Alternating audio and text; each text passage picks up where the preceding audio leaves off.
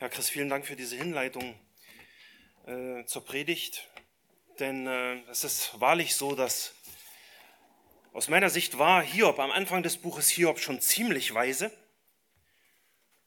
Aber am Ende des Buches Hiob hat er Gott wirklich kennengelernt. Und ja, also wie gesagt, danke für diese Hinleitung zur Predigt. Wir sind im Jakobusbrief und ich habe schon oft darauf hingewiesen, dass Jakobus hier die Bergpredigt und auch die anderen Kernlehren seines großen Bruders sehr praktisch durcharbeitet. Wir haben zum Beispiel schon Matthäus 23 einige Male angesehen, wo Jesus sich die Pharisäer und Schriftgelehrten richtig zur Brust nimmt.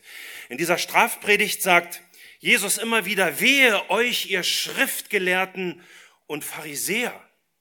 Und dann hält er ihnen äußerst deutlich diese heuchlerische Diskrepanz zwischen ihrem Leben und ihren Werken vor Augen, denn sie sagen es wohl, tun es aber nicht.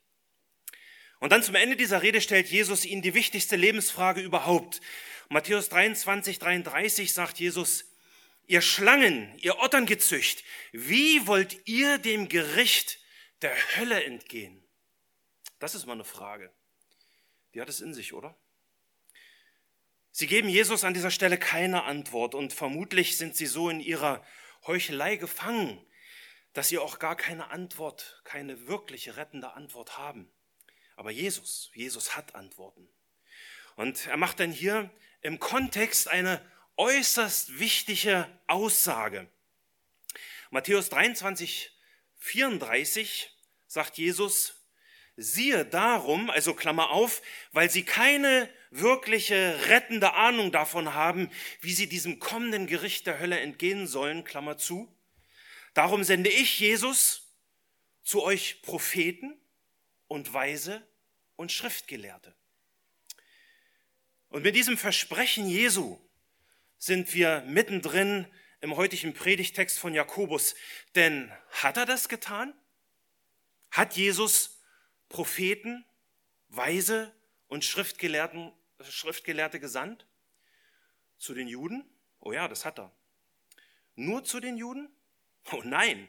Paulus schreibt zum Beispiel an die Epheser und er, also Jesus, hat etliche als Apostel gegeben, etliche als Propheten, etliche als Evangelisten, etliche als Hirten und Lehrer.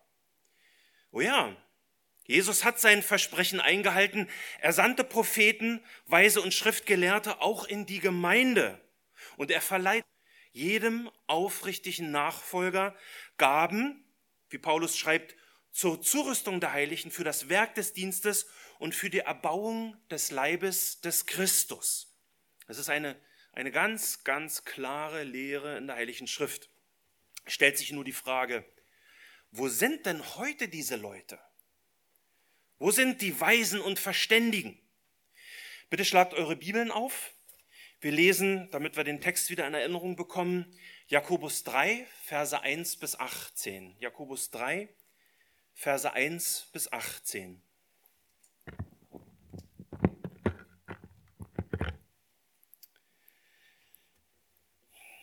Werdet nicht in großer Zahl Lehrer, meine Brüder, da ihr wisst, dass wir ein strengeres Urteil empfangen werden, denn wir alle verfehlen uns vielfach. Wenn mir jemand sich im Wort nicht verfehlt, so ist er ein vollkommener Mann, fähig auch den ganzen Leib im Zaum zu halten. Siehe, den Pferden legen wir Zäume ins Maul, damit sie uns gehorchen, und so lenken wir ihren ganzen Leib. Siehe, auch die Schiffe, so groß sie sind und so rau die Winde auch sein mögen, die sie treiben. Sie werden von einem ganz kleinen Steuerruder gelenkt, wohin die Absicht des Steuermanns will. So ist auch die Zunge ein kleines Glied und rühmt sich doch großer Dinge. Siehe, ein kleines Feuer, welch großen Wald zündet es an. Und die Zunge ist ein Feuer, eine Welt der Ungerechtigkeit. So nimmt die Zunge ihren Platz ein unter unseren Gliedern. Sie befleckt den ganzen Leib und steckt den Umkreis des Lebens in Brand und wird selbst von der Hölle in Brand gesteckt. Denn jede Art der wilden Tiere und Vögel, der Reptilien und Meerestiere wird bezwungen und ist bezwungen worden von der menschlichen Natur. Die Zunge aber kann kein Mensch bezwingen, das unbändige Übel voll tödlichen Gifts. Mit ihr loben wir Gott den Vater und mit ihr verfluchen wir die Menschen, die nach dem Bild Gottes gemacht sind. Aus ein und demselben Mund geht Loben und Fluchen hervor. Das soll nicht so sein, meine Brüder. Sprudelt auch eine Quelle aus derselben Öffnung Süßes und Bitteres hervor? Kann auch meine Brüder eine, ein Feigenbaum Oliven tragen oder einen Weinstock Feigen?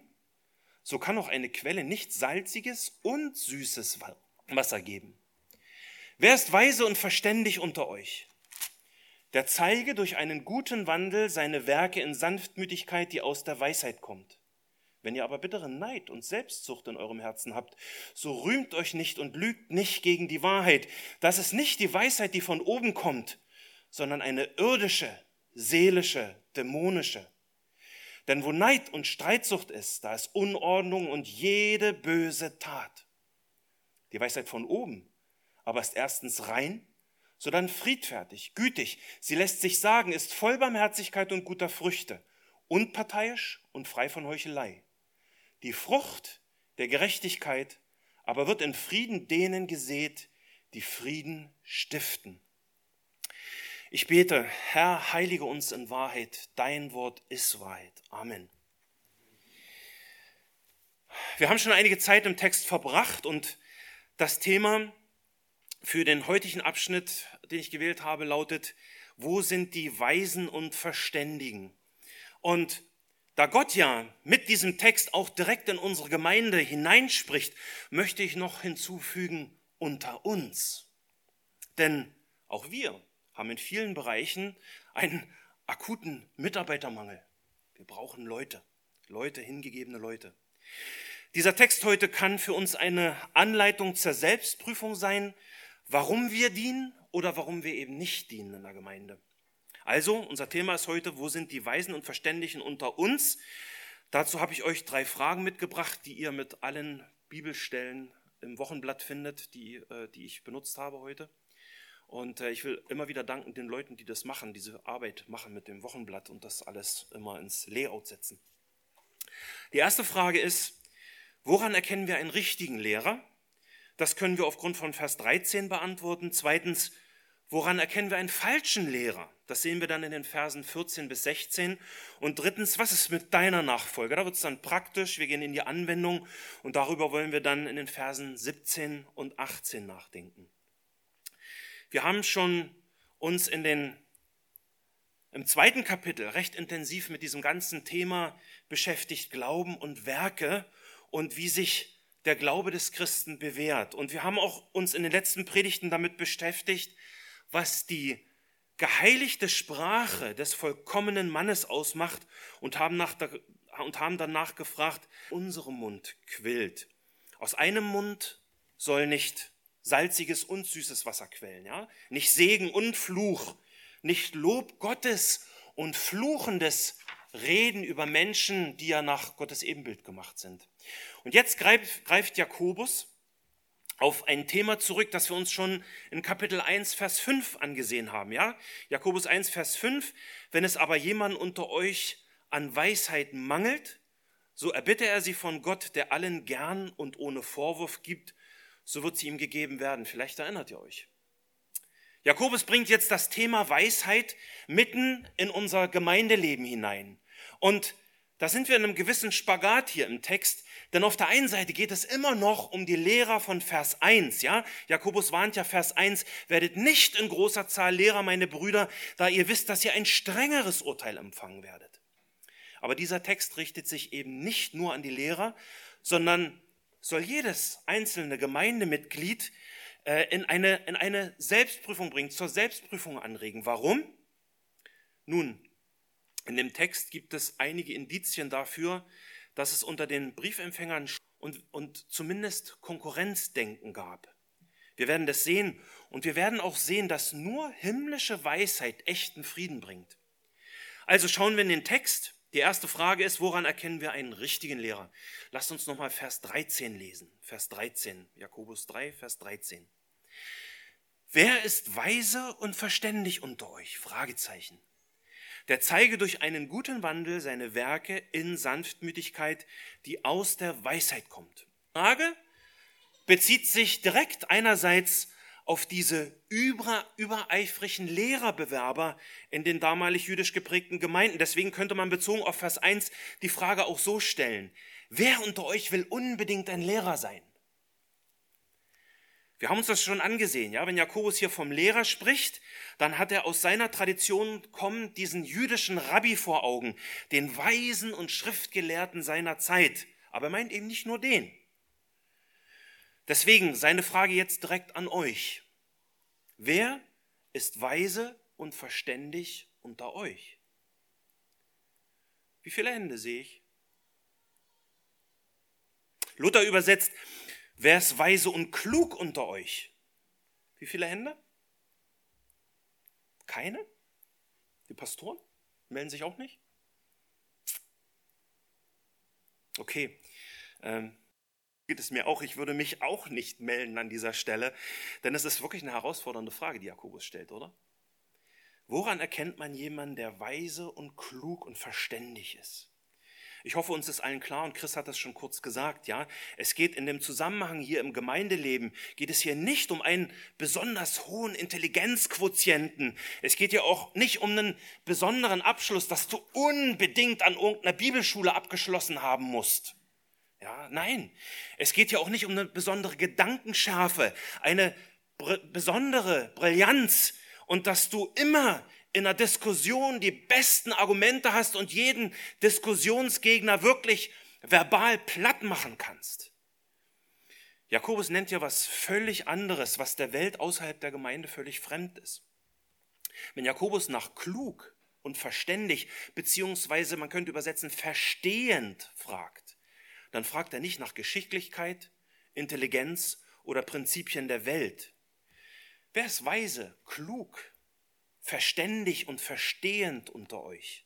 Jakobus Antwort, der zeige durch einen guten Wandel seine Werke in Sanftmütigkeit, die aus der Weisheit kommt. Woran erkennt man also den richtigen Lehrer? Was sagt der Text? Was sagt der Text? An seinem Lebenswandel, an seinem Lebenszeugnis. Und durch seinen Lebenswandel zeigt er was? Er zeigt seine Werke. Die Werke geben Auskunft darüber, ob er weise und verstehend ist. Und hier sind wir wieder bei den Hauptgedanken von Jakobus aus den Kapiteln 1 und 2. 1 Vers 22 seid aber Täter des Wortes und nicht bloß Hörer, die sich selbst betrügen. Denn 2 Vers 14, was hilft es, mein Mann sagt, er habe Glauben und hat doch keine Werke? Nichts. Denn, Jakobus 2, 26, denn gleich wie der Leib ohne Geist tot ist, also ist auch der Glaube ohne die Werke tot. Deine Werke und wie du in deinem Leben wandelst, zeigst dein Lebenswandel. Ja, die sind der Prüfstein dafür, ob du nach biblischen Maßstäben weise und verständig bist. Und ich sage es auch jetzt nochmal, ich habe es schon mehrfach gesagt und ich möchte es immer wieder sagen. Jakobus redet hier nicht von Werkgerechtigkeit, die sich das ewige Leben verdienen will, sondern er redet hier von den Werken als der selbstverständlichen und unverzichtbaren Konsequenz deines lebendigen, rettenden Glaubens. Um welche Werke geht es hier? Es geht um die Art und Weise, wie du mit Gott, wie du mit Menschen und wie du mit der biblischen Lehre in deinem persönlichen Lebenswandel umgehst. Ja? Denn das sind alles Werke, beziehungsweise dieser Umgang prägt deine Werke. Weisheit ist nicht nur Reden, Weisheit ist nicht nur Worte, sondern Werke eines guten Wandels. Ja, dieser Satz hier von Jakobus ist grammatisch in der strengen Befehlsform geschrieben. Du sollst deine Werke zeigen, weil sie deinen Wandel widerspiegeln. Sie zeigen, welche Art der Weisheit dich antreibt. Die Weisheit von unten oder die Weisheit von oben. Und dieser Wandel soll gut sein im Sinne der Qualität deines Wandels. Das heißt, gefallen deine Werke, die deinen Lebenswandel zeigen, Gott, sind sie nach seinem Maßstab gut. Was ist der Gegensatz von gut? Böse oder schlecht. Ein schlechter Lebenswandel zeigt, dass du nach Gottes Maßstab alles andere als weise und verständig bist. Es ist völlig klar, dass der Weise und Verständige von göttlicher Wahrheit angetrieben wird. Ja, nochmal Vers 13. Jakobus 3, Vers 13. Wer ist weise und verständig unter euch? Der zeige durch einen guten Wandel seine Werke in Sanftmütigkeit, die aus der Weisheit kommt. Werke in Sanftmütigkeit. Hier ist Jakobus wieder mitten in der Bergpredigt. Ja, Matthäus 5, 5. Glückselig sind die Sanftmütigen. Was bedeutet es, sanftmütig zu sein? Es geht um deine Einstellung. Du bist deinem Nächsten gegenüber bei dem, was du ihm tust und sagst, milde, freundlich, mit einer, wie ich finde, sehr, sehr wichtig, mit einer gnädigen Gesinnung, weil du im Alltag nicht vergisst, dass auch du Gnade empfangen hast. Das Gegenteil von Sanftmut ist Arroganz, Selbstliebe und Selbstbehauptung. Wenn es nicht so läuft, wie du willst, holst du deine Ellbogen raus. Wir sind ja bei Lehrern hier an dieser Stelle, ja? Und äh, habt ihr es zum Beispiel schon mal erlebt, dass ihr mal einer anderen Meinung seid als bei eurem Lehrer oder als der von eurem Lehrer? Und der, der Lehrer reagiert dann nicht gerade sehr wohlwollend darauf? Nebenbei bemerkt, im Gemeindekontext sind wir ja hier. Aus meiner Erfahrung ist es ein erstes und wie ich finde, sehr sicheres Kennzeichen, dass man es mit einer Sekte oder Irrlehre zu tun haben könnte, der Fakt, dass man die dortigen Lehrer und Prediger besser nicht hinterfragen darf. Ja, Kritik und Lehrdiskussionen mögen sie eher nicht, das reizt sie. Der Weise und Verständige aber, der zeigt seine Werke in Sanftmütigkeit, die woher kommt? Aus der Weisheit. Gott ist die Quelle der Weisheit. Nochmal Jakobus 1, Vers 5. Wenn es aber jemand unter euch an Weisheit mangelt, so erbitte er sie von Gott. Warum? Weil Jesus die Quelle aller Weisheit ist. Denn in ihm sind alle Schätze der Weisheit und der Erkenntnis verborgen. Kolosser 2, Vers 3. Also, erstens, woran erkennen wir einen richtigen Lehrer? Schau auf seine Werke. Ja, es geht hier nicht um Perfektionismus, oh nein. Aber siehst du an seinem Lebenswandel, dass er seinem persönlichen Oberlehrer folgt? Und was sagt der? Jesus sagt, nehmt auf euch mein Joch und lernt von mir, denn ich bin sanftmütig und von Herzen demütig. Aber ich hatte es schon gesagt, Jakobus, Jakobus schaut hier nicht nur auf die Lehrer. Also was ist mit dir an dieser Stelle? Bist du mit deinem Denken und Handeln auf einem richtigen, zielklaren, von Gott gewiesenen Weg der Nachfolge? Selbstprüfung heißt, genau darüber immer wieder nachzudenken.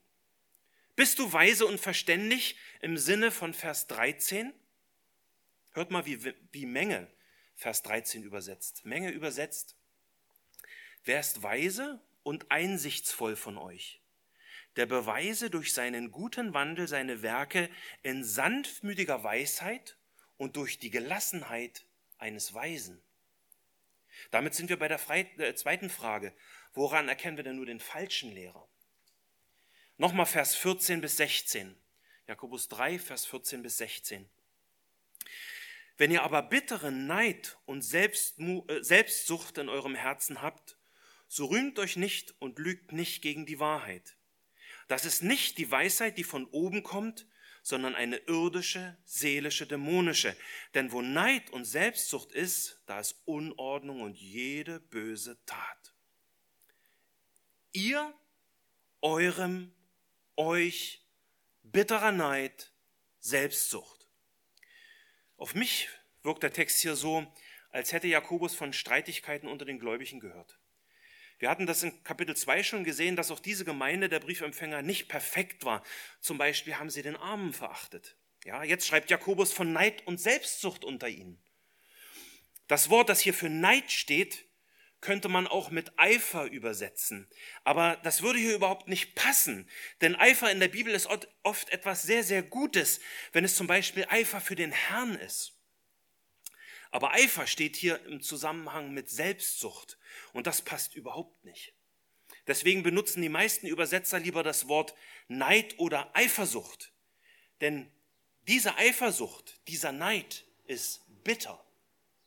Bitter. Vers 11 sagte schon, ja, dass, dass Jakobus, oder er sagte das da schon, äh, dass eine Quelle nicht Süßes und Bitteres hervorquellen lassen kann.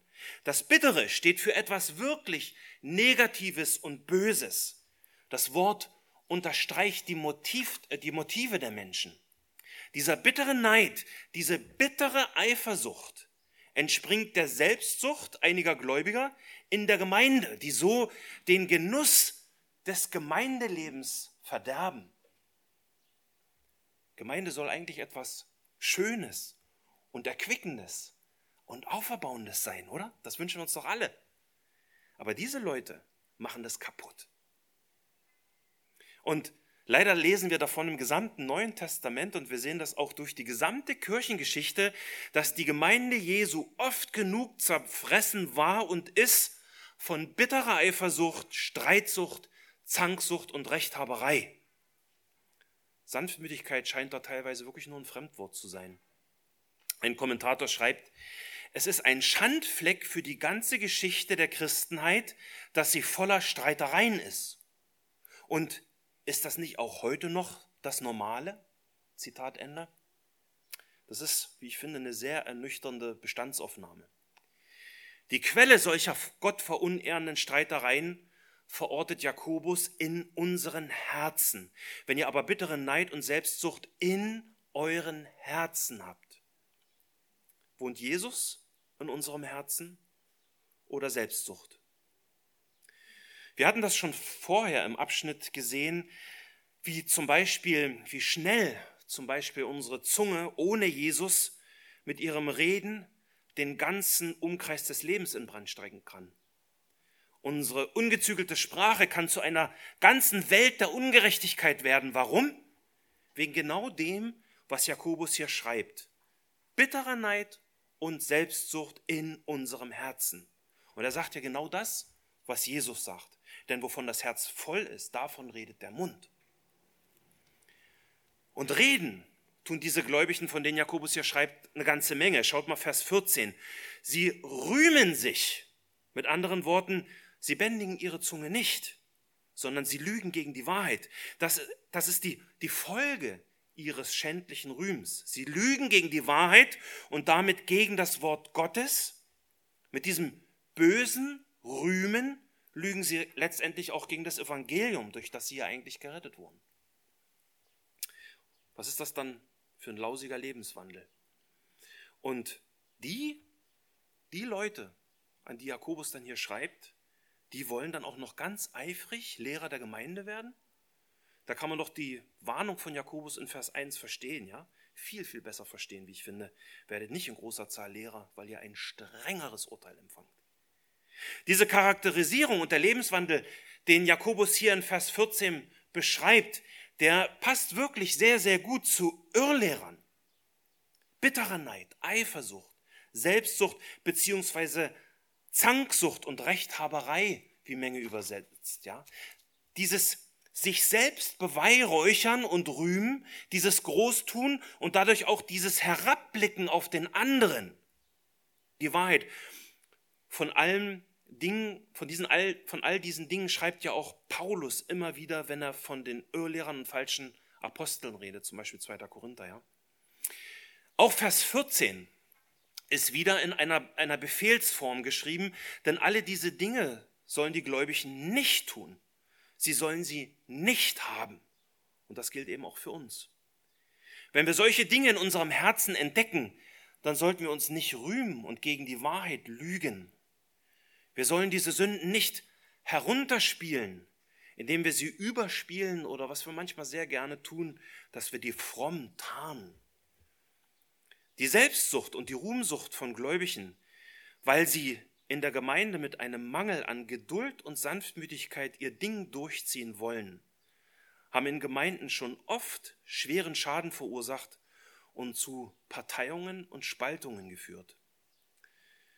Paulus schreibt in 1. Korinther 11, 19, Denn es müssen ja auch Parteiungen bzw. Spaltungen unter euch sein. Warum? Damit die Bewährten offenbar werden unter euch. Spaltungen in der Gemeinde, damit sich zeigt, wer bewährt ist. Das muss man sich auf der Zunge zergehen lassen. Was tun die Bewährten in der Gemeinde, wenn sie merken, dass sie in ihrem Herzen Neid und Selbstsucht haben und dass bitterer Neid und ihre eigene Selbstsucht sie antreibt und motiviert? Sie lügen nicht gegen die Wahrheit, sondern sie geben Gott, sie geben der Wahrheit die Ehre. Sie beugen sich innerlich vor Gott, bitten Jesus um Vergebung und lassen sich reinigen. Warum? Weil sie erkannt haben, dass sie nicht in einer Gesinnung der Wahrheit, der Weisheit von oben gefolgt sind. Wahrheit und Weisheit sind bei Jakobus untrennbar miteinander verwoben. Ja, das sehen wir im nächsten Vers, Vers 15. Vers 15. Jakobus 3, Vers 15. Das also, wenn man so einen zerstörerischen Lebenswandel zeigt wie in Vers 14, das ist nicht die Wahrheit, die, die Weisheit, die von oben kommt, sondern eine irdische, seelische, dämonische. Man muss es klar sagen. Jakobus spricht auch dem neidischen, eifersüchtigen und selbstsüchtigen Lehrer oder Irrlehrer nicht generell Weisheit ab. Er sagt aber deutlich, dass diese Wahrheit nicht von oben kommt, von Gott, dem Vater der Lichter, von dem jede gute Gabe und jedes vollkommene Geschenk kommt. Jakobus 1,17. Jakobus nennt uns hier drei Quellen, aus, dieser, äh, aus denen diese nicht himmlische Weisheit sprudelt. Und das sind im Übrigen auch die drei Fronten des, die drei Fronten des himmlischen Krieges, an denen wir als Gläubige kämpfen. Die irdische, die seelische, die dämonische. Und in diesen drei Eigenschaften der Weisheit von unten kann man durchaus eine Steigerung sehen. Irdisch, seelisch, dämonisch. Zuerst die irdische Weisheit im direkten Gegensatz zur himmlischen Weisheit. Jesus benutzt dieses Wort, als er mit Nikodemus über die Wiedergeburt zu einem neuen, äh, zu einem neuen Menschen in Gott redet. Jesus sagt, glaubt ihr nicht, wenn ich euch von irdischen Dingen sage? Wie werdet ihr glauben, wenn ich euch von himmlischen Dingen sage? Ja, Paulus benutzt dieses Wort irdisch auch, als er den Philippern über den Feinde des Christus schreibt. Paulus sagt, ihr Ende ist das Verderben, ihr Gott ist der Bauch. Sie rühmen sich ihrer Schande, sie sind irdisch gesinnt. Und auch da redet er über ihre Motive und was für Ziele sich diese Feinde des Christus im Leben setzen. Und in der Bergpredigt sagt Jesus selber, trachtet zuerst nach dem Reich Gottes und nach seiner Gerechtigkeit, aber genau das tun sie nicht. Irdisch steht auch hier bei Jakobus für diesen ganzen Bereich dieser gegenwärtigen und vergehenden Schöpfung.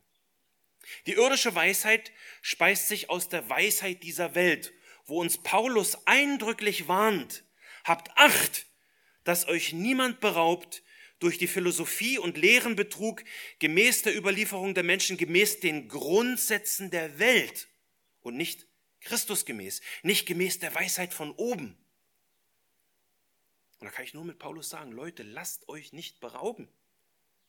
Warum? Hört mal, was Paulus noch sagt, beziehungsweise was er fragt. Ja?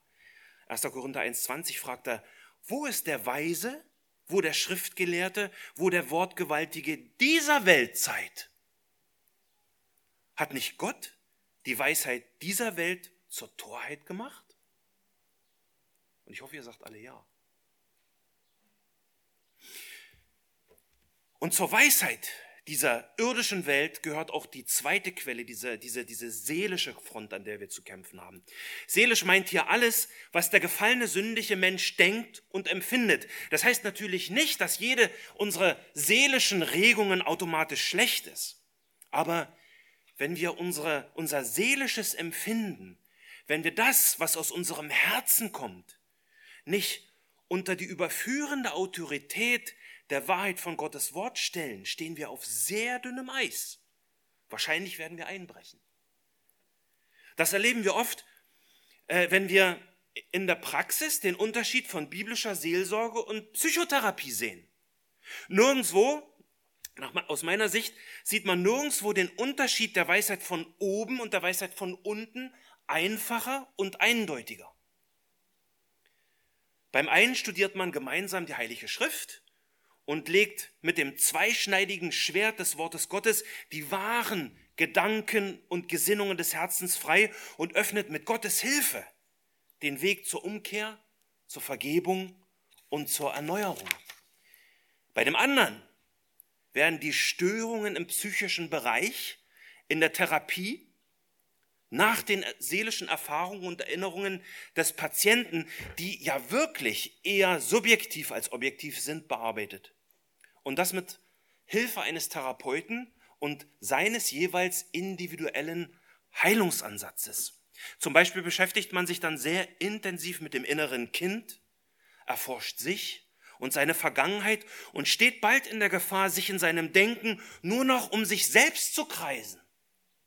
Und auf dem Weg kann dann selbst der gutmeinende Therapeut zu einem echten Guru für seinen Patienten werden.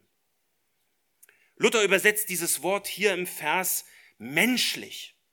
Nicht seelisch, sondern menschlich. Im Griechischen steht für seelisch bzw. menschlich Psychikos. Psychikos.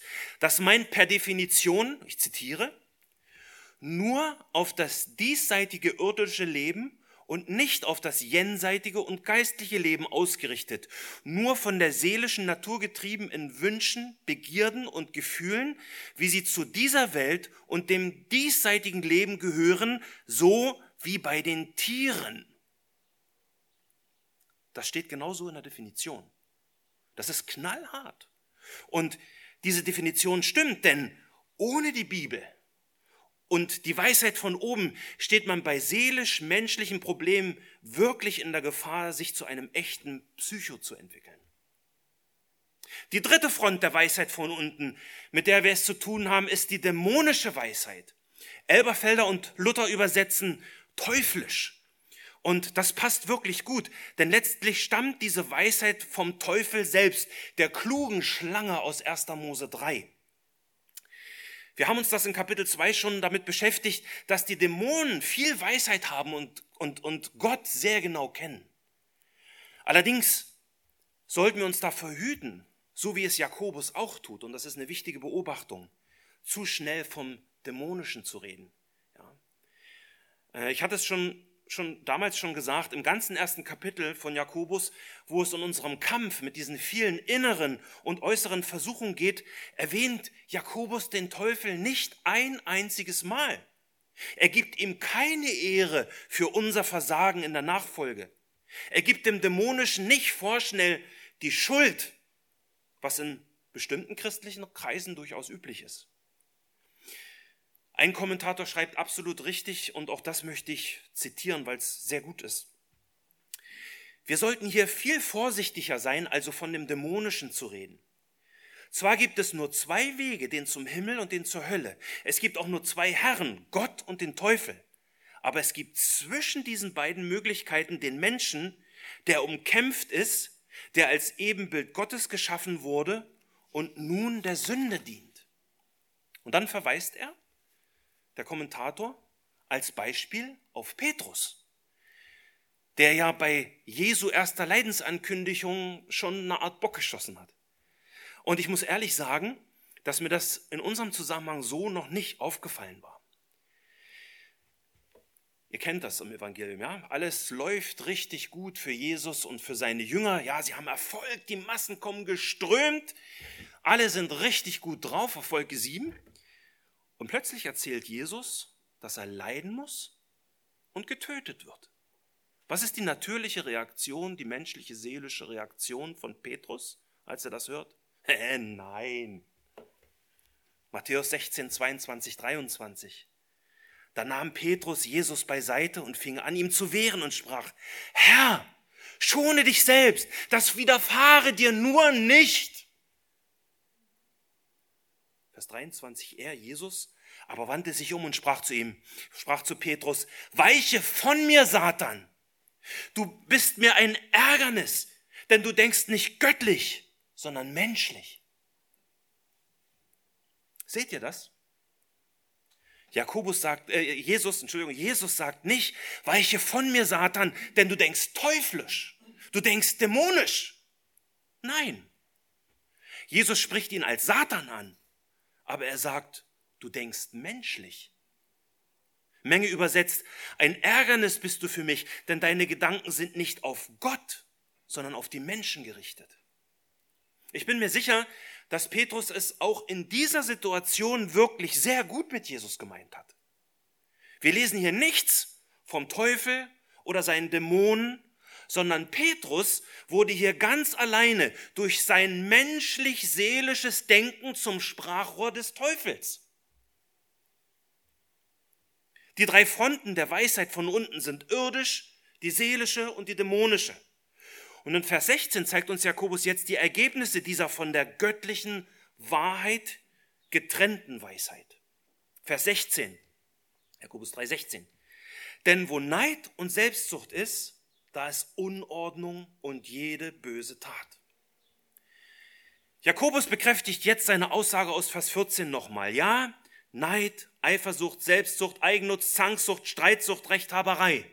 Das alles sind die Ergebnisse der Weisheit von unten und produzieren auch in der Gemeinde nur Unordnung und jede böse Tat. Das sind ihre Früchte. Unordnung.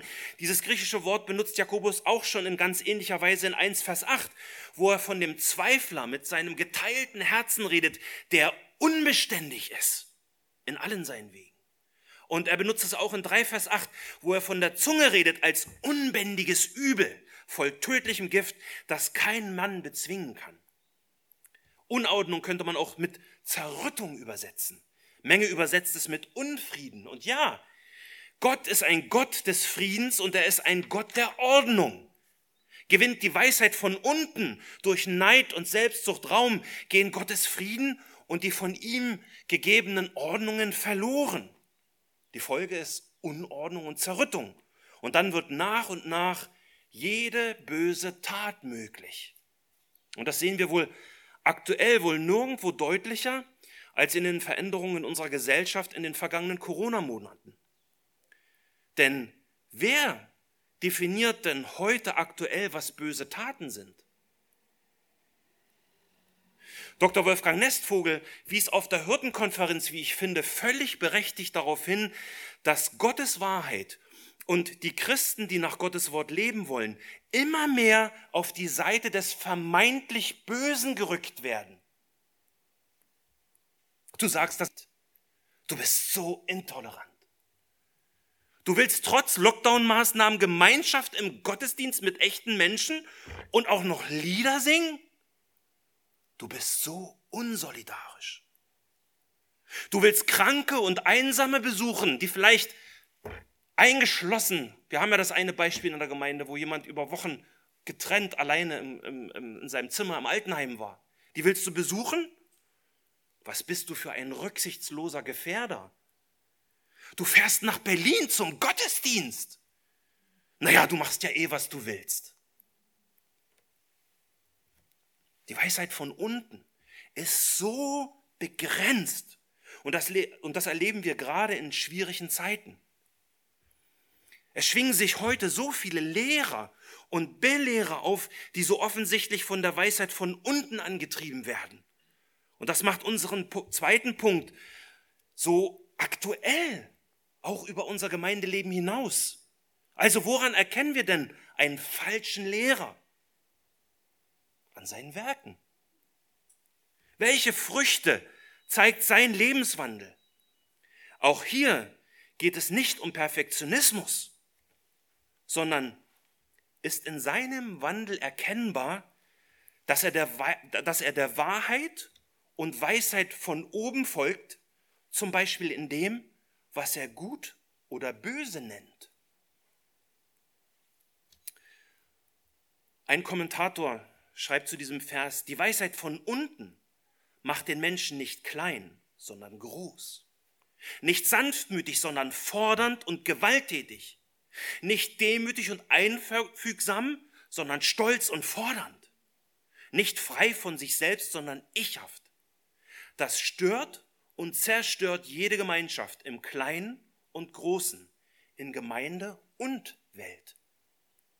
Das bringt mich zur dritten Frage. Was ist mit deiner Nachfolge? Jakobus hat uns jetzt sehr eindringlich vor der falschen Weisheit gewarnt. Aber mit dieser Warnung lässt er uns nicht alleine. Jetzt stellt er uns die echte, ewige Weisheit vor. Wir lesen Verse 17 und 18, Jakobus 3, Vers 17 und 18.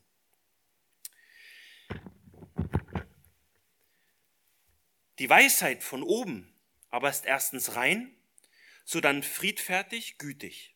Sie lässt sich etwas sagen, ist voll Barmherzigkeit und guter Früchte, unparteiisch und frei von Heuchelei. Die Frucht der Gerechtigkeit aber wird in Frieden denen gesät, die Frieden stiften. Mit dem Wörtchen aber haben wir jetzt den Gegensatz zu dem vorher Gesagten. Und im Kontext ist, ist, die himmlische, äh, ist die himmlische Weisheit natürlich ganz, ganz eng gebunden an diese gebändigte Zunge. Jakobus nennt jetzt hier im Vers eine Reihe von Merkmalen, an denen sich ein guter und weiser Lebenswandel, wie Jakobus ihn ja in Vers 13 fordert oder wünscht, die die zeigen, diese Merkmale. Die Weisheit von oben ist erstens rein. Man könnte auch übersetzen wahrhaftig heilig. Wir hatten das schon 1 Vers 15. Die Weisheit hat ihre Quelle in Gott. Deswegen ist die, deswegen, weil sie eben die Quelle in Gott hat, ist sie wahrhaft heilig, wie auch er heilig ist. Ja, auf uns bezogen meint rein moralisch tadellos. Zum Beispiel befleckt die sündige Zunge mit ihrem schlechten Reden den ganzen Leib. Die reine Weisheit hält im Gegensatz unsere, unsere, unser Herz unbefleckt und sauber im Sinne von 1. Johannes 3.3. Und jeder, der diese Hoffnung auf Gott hat, reinigt sich, gleich wie er auch rein ist. Alle anderen jetzt nachfolgenden Erkennungsmerkmale der Weisheit von oben folgen aus dieser weisen Reinheit. Deswegen steht sie an erster Stelle, denn hier geht es um unser Herz und was wirklich in ihm wohnt. Es geht um unsere wahren Motive, immer wieder. So dann ist sie, sagt Jakobus, ist diese Weisheit friedfertig oder friedvoll, den Frieden fördernd. Das ist der genaue Gegensatz von Neid und Selbstsucht, die zu Unordnung und bösen Taten führt. Zum Beispiel können wir mit unseren Worten Zwietracht oder Frieden sehen. Ganz nach Sprüche 12, 18, wer unbedacht schwatzt, der verletzt wie ein durchbohrendes Schwert, die Zunge der Weisen aber ist heilsam. Wenn die persönliche Selbstsucht zurücktritt, dann wird es auf einmal wieder möglich, in Konflikten Frieden zu schließen. Das ist dann echte Weisheit von oben. Dann ist die Weisheit gütig bzw. milde oder nachgiebig. Das heißt, sie beharrt nicht auf ihrem eigenen Rechtsstandpunkt. Das kommt aus dem Jura, also nicht aus dem also nicht, nicht aus der Zeitperiode Jura, sondern aus dem juristischen. So, ja. ja manchmal ist es komisch im Deutschen. Äh, zum Beispiel äh, diese Milde und Nachgiebigkeit. Äh, zum Beispiel erinnert sie uns, wenn wir unter Verfolgung steht, an Jesu Worte aus der Bergpredigt. Ja, Jesus sagt in der Bergpredigt, glückselig seid ihr, wenn sie euch schmähen und verfolgen und lügnerisch jegliches Wort gegen euch reden, um meinetwillen. Und deswegen kann diese Weisheit sogar ihrem Verfolger gegenüber milde und gütig bleiben. Und so leuchtet dann auch im Dunkeln der Verfolgung das Licht der Weisheit Gottes. Dann schreibt Jakobus die Weisheit von oben, sie lässt sich etwas sagen. Elberfelder übersetzt, sie ist folgsam. Dieses Wort kommt nur hier in der Bibel vor und meint jemand, der leicht, gehor äh, leicht gehorcht und einlenkend ist. Was heißt das für uns als Mitglieder in der Gemeinde? Einerseits lässt du dich führen durch den Heiligen Geist, du dem Wort Gottes, der Bibel folgst, du bist folgsam. Andererseits bist du belehrbar und lässt dir etwas sagen, du bist korrekturfähig, weil du die Kritik deiner Glaubensgeschwister annimmst und bereit bist, dich überzeugen zu lassen. Das ist dann wieder ganz im Sinne von Jakobus 1, Vers 19. Ja, äh, diese Weisheit, die ist schnell zum Hören, langsam zum Reden und langsam zum Zorn. Diese Weisheit ist voll Barmherzigkeit, schreibt Jakobus. Jesus ist die fleischgewordene Barmherzigkeit Gottes. Und wer diese Barmherzigkeit erfahren hat und mit Jesus lebt, will diese Barmherzigkeit auch weitergeben. Das ist die natürliche Reaktion. Barmherzigkeit nimmt die Not anderer wahr und lässt sich von ihr bewegen, selbst wenn der andere an ihm schuldig geworden ist. Jesus sagt in der Bergpredigt Lukas 6, 36, darum seid barmherzig, wie auch euer Vater barmherzig ist. Barmherzigkeit heißt dem Nächsten, wer auch ist, Mitgefühl und Mitleid zu zeigen, indem man freundlich und helfend an ihm handelt. Und dazu gehört auch, ihm dann aus Barmherzigkeit das Evangelium zu verkündigen. Es wird manchmal vergessen. Wir helfen viel. Aber wenn es ans Evangelium geht, das Wort Gottes zu verkündigen, dem, dem wir helfen, da ist manchmal unsere Barmherzigkeit zu Ende, weil wir uns nicht trauen. Und diese volle, überfließende Barmherzigkeit, die der Weisheit von oben entspringt, erbringt dann die guten Früchte, von denen Jakobus dann schreibt. Sie sind, diese guten Früchte, das Ergebnis der vorhergehenden Merkmale. Es ist eine interessante Beobachtung, dass Jakobus hier nicht von Werken spricht, wie sonst im ganzen Brief. Die Frage ist, warum macht er das? Ich denke, das ist ein Hinweis, dass es eigentlich nicht unsere selbsterbrachten Werke sind, die Frucht bringen, sondern Gott schenkt es, dass seiner göttlichen Weisheit Früchte folgen. Und hier steht ausdrücklich gute Früchte. Das heißt, diese Früchte der Weisheit sind dem Beschenkten gewinnbringend. Und schaut mal, Früchte steht hier auch in der Mehrzahl, weil die guten Werke eine Vielzahl an Früchten bringen. Zum Beispiel hat die Ausarbeitung dieser Predigt und die Beschäftigung äh, das, mit Gottes Weisheit in seinem Wort mir persönlich sehr viel Segen gebracht. Und vielleicht bringt es euch jetzt das Hören dieser Predigt auch Segen. Also ich hoffe es, wir hoffen das. Aber das alles zusammengenommen sind eben gute Früchte der Weisheit, die Gott schenkt. Die Weisheit ist außerdem unparteiisch. Auch dieses Wort kommt nur hier im Neuen Testament vor. Einige übersetzen, die Weisheit ist unzweifelnd bzw. ohne Zweifel. Menge übersetzt, sie ist frei von Zweifel und Misstrauen. Egal, ob man unparteiisch oder frei von Zweifel und Misstrauen übersetzt. Beide Übersetzungen passen in den Jakobusbrief. Denn in Kapitel 1 hat sich Jakobus mit den motorischen Zweifler beschäftigt, ja, der nichts von Gott empfängt, auch keine Weisheit. Und natürlich auch das Misstrauen unter Gläubigen ist natürlich tödlich. Und in Kapitel 2 predigte Jakobus gegen das Ansehen der Person, weil Gläubige den Reichen hofieren und sich in seinem Glanz sonnen, ja, vielleicht weil sie sich davon eigenes Ansehen erhoffen, weil sie davon Vorteile, Einfluss, vielleicht auch Geld für die Gemeinde erhoffen, ja. Aber den Armen haben sie verachtet. In beiden Bereichen der Nachfolge hatten die Briefempfänger mit mangelnder himmlischer Weisheit zu kämpfen. Und das letzte Erkennungsmerkmal von himmlischer Weisheit nennt Jakobus, sie ist frei von Heuchelei.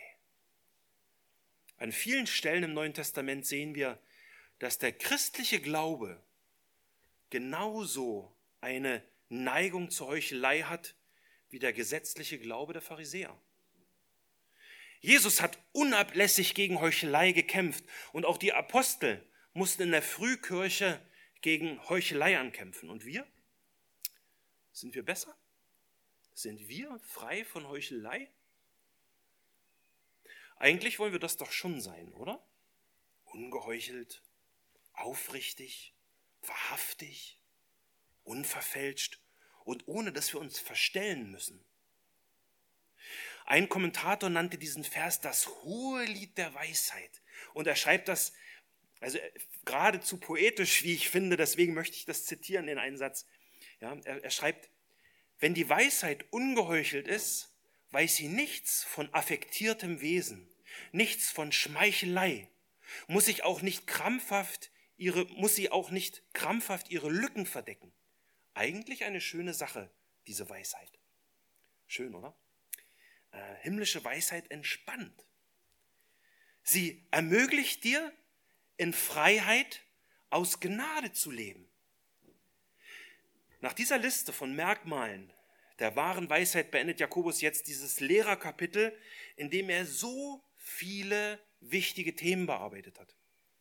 Sein Schlusssatz zur göttlichen Weisheit für die Lehrer aus Vers 1, aber eben nicht nur für den oder für die, ja, der, den finden wir, also für uns alle, der Schlusssatz, den finden wir in Vers 18.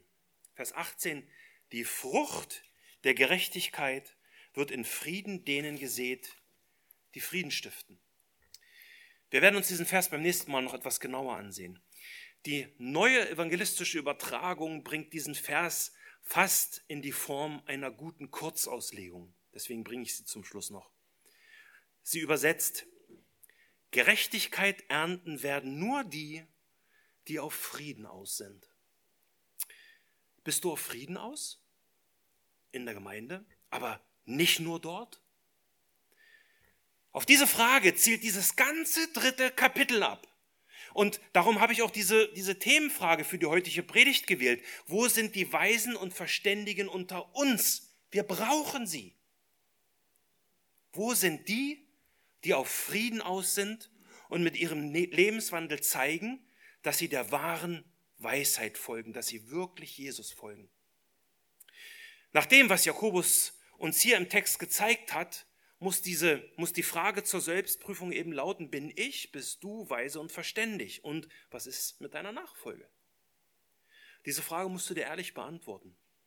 In Hebräerbrief lesen wir von Gläubigen, die träge geworden sind zum Hören und obwohl sie der Zeit nach schon längst alle Lehrer sein sollten, muss man ihnen wieder christliches Basiswissen vermitteln, weil sie unerfahren sind im Umgang mit Gottes Wort. Wie unmündige Anfänger. Sie sind vielleicht schon 10, 20 Jahre im Glauben, aber sie reden und handeln quasi noch wie Babychristen. Himmlische Weisheit hatte bisher keinen großen Raum in ihrem Leben. Wenn du heute gemerkt hast, dass es dir ähnlich ergeht, dann möchte ich dich ermutigen. Mach Nägel mit Köpfen. Geh mutig voran und erinnere dich an diese großartige Verheißung von Jakobus 1, Vers 5. Wenn es aber jemand unter euch an Weisheit mangelt, so erbitte er sie von Gott, der allen gern und ohne Vorwurf gibt, so wird sie ihm gegeben werden. Gott will dir seine Weisheit geben, und zwar gern und ohne dir für deine bisherige Passivität Vorwürfe zu machen. Du musst nur im Glauben bitten. Und Glauben heißt, nicht passiv zu bleiben, sondern auf Gottes Wort zu reagieren, eben ein Hörer und Täter seines Wortes zu sein. Ich wünsche dir von Herzen Gottes Segen bei deinem nächsten Glaubensschritt. Amen. Lasst uns beten und steht dazu bitte auf.